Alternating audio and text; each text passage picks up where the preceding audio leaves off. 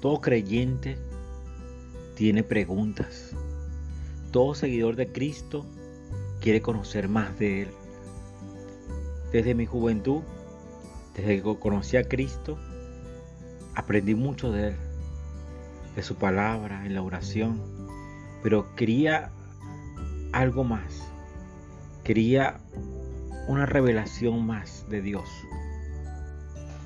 Y en mi búsqueda de Dios, en esos días recuerdo que frecuentaba mucho la librería cristiana, viendo los libros, los temas, viendo los folletos.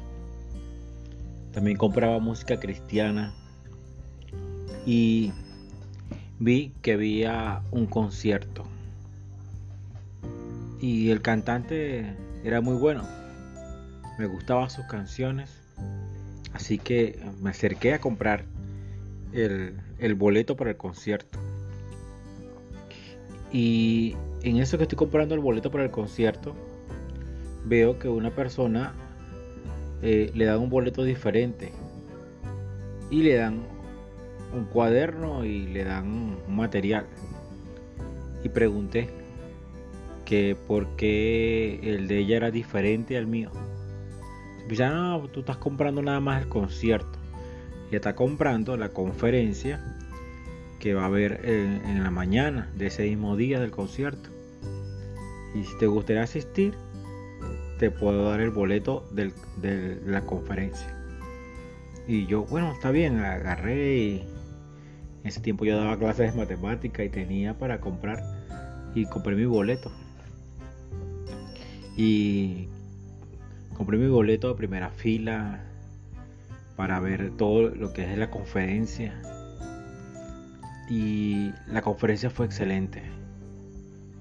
Eh, fue extraordinaria. Nunca había ido a una conferencia cristiana y mi primera experiencia fue sumamente eh, extraordinaria, pero a la vez también pude ver que había muchos problemas en las iglesias, muchos problemas en el corazón de las personas, de los líderes de las iglesias. Cada participante se desahogaba y, y hablaba de muchas cosas que sucedían.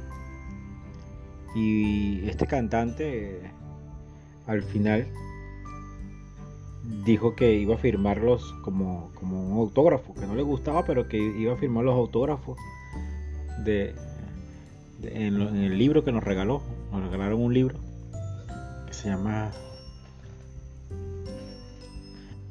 El libro se llamaba Enciende una luz y el curso era acerca de las 21 leyes de liderazgo.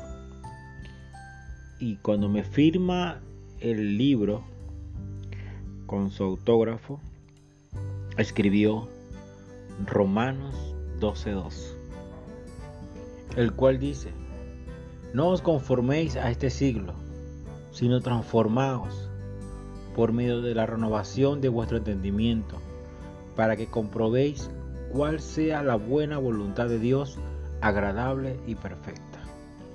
Esta era la palabra que yo estaba buscando. Esto era la palabra de Dios que yo estaba necesitando.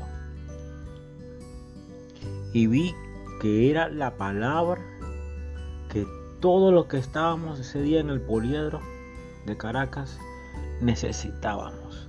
Cristianos enfermos espiritualmente, personas con problemas en el servicio, en el liderazgo, muchos pastores con problemas con sus ovejas, cristianos que querían hacer la voluntad de Dios y no hallaban cómo, fracasaban una y otra vez, pero amaban a Dios, servían a Dios y querían llevar la obra de Dios adelante.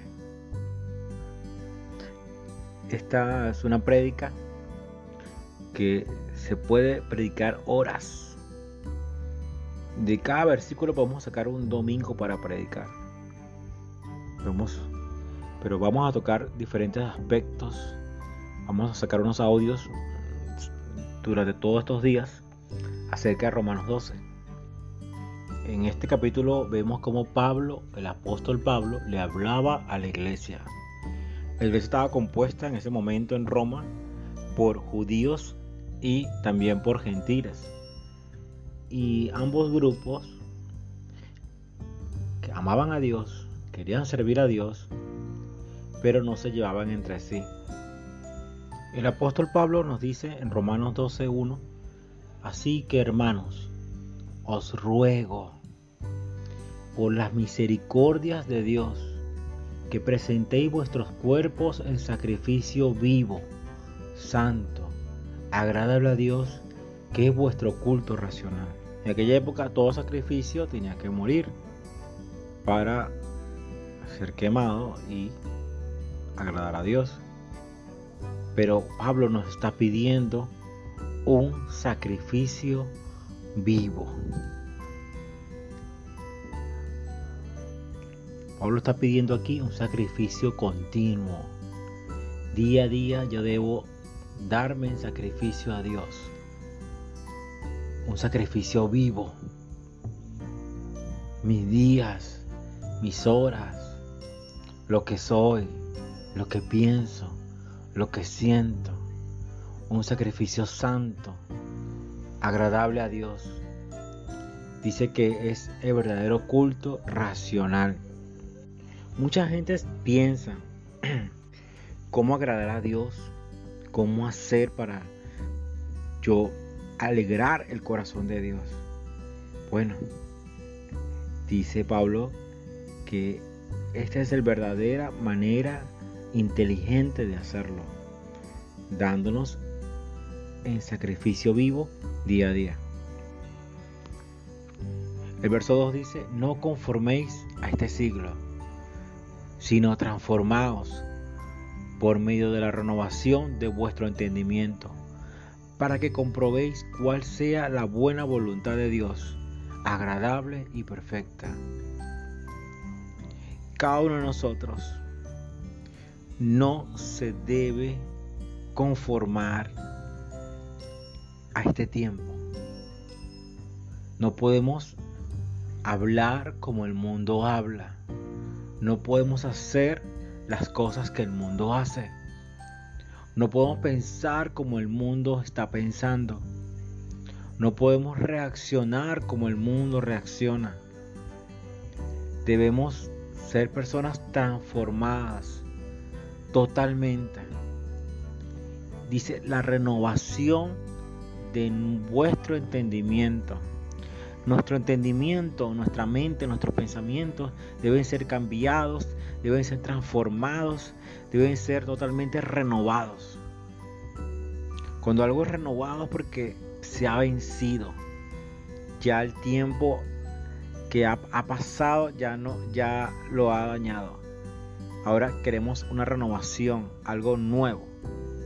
Muchos cristianos quieren conocer, muchos hermanos quieren conocer cuál es la voluntad de Dios. Señor, ¿cuál es la voluntad de Dios para mi vida? ¿Cuál es la voluntad de Dios que necesito? Y la voluntad de Dios se consigue transformando nuestra mente, transformando nuestro pensamiento. Allí ocurren las batallas, allí ocurren las decisiones, allí, allí ocurre en nuestra mente lo que vamos a hacer, lo que seremos, Allí se toman todas las decisiones de lo que nosotros en el futuro vamos a hacer. Entonces, ¿qué vamos a hacer tú y yo? Vamos a pedirle a Dios que transforme nuestra mente, transforme nuestros pensamientos. Si una persona transforma toda su mente, todos sus pensamientos, si los renueva, será otra persona, una persona nueva, una persona que tiene la mente de Cristo.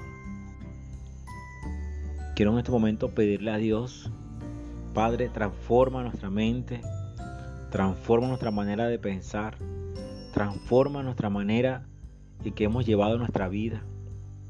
Queremos ser un sacrificio vivo para ti, Señor.